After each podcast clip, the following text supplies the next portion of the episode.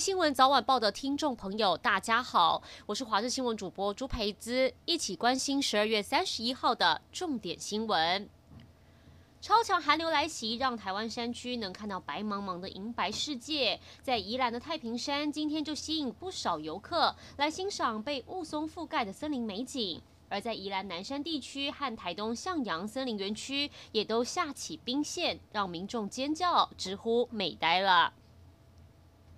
台湾出现首例英国变种病毒个案，各县市防疫措施随即升级，连带也让跨年活动因此变动。其中，这次请来南韩女子天团少女时代成员孝渊站台的台南市，金曲跨年夜活动将改为线上直播，不开放民众入场，这让提早到现场搭帐篷卡位的孝渊粉丝非常傻眼。警方第一时间也到场劝离。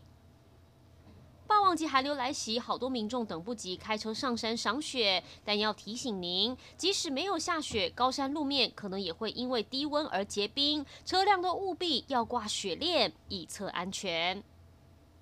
你有没有在海中跨年的经验呢？绿岛乡公所今年推出海陆同步跨年，要让民众体验最特别的跨年夜。陆上跨年晚会照常举办，但多了在水下同步进行的跨年晚会，邀请民众到美丽的海底世界一起迎接新的一年。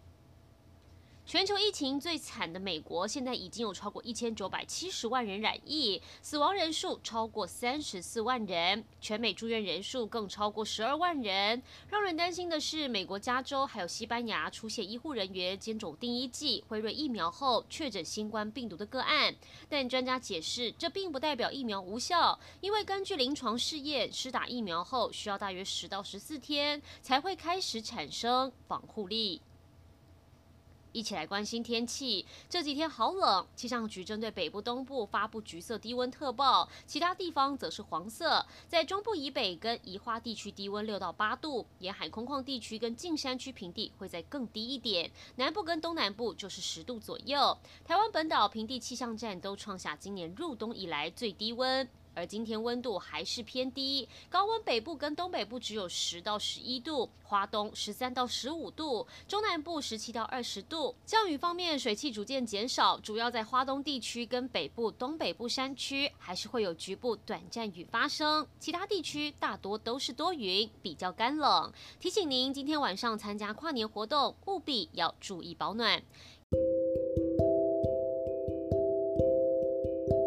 以上就是这一节新闻内容感谢您的收听我们再会。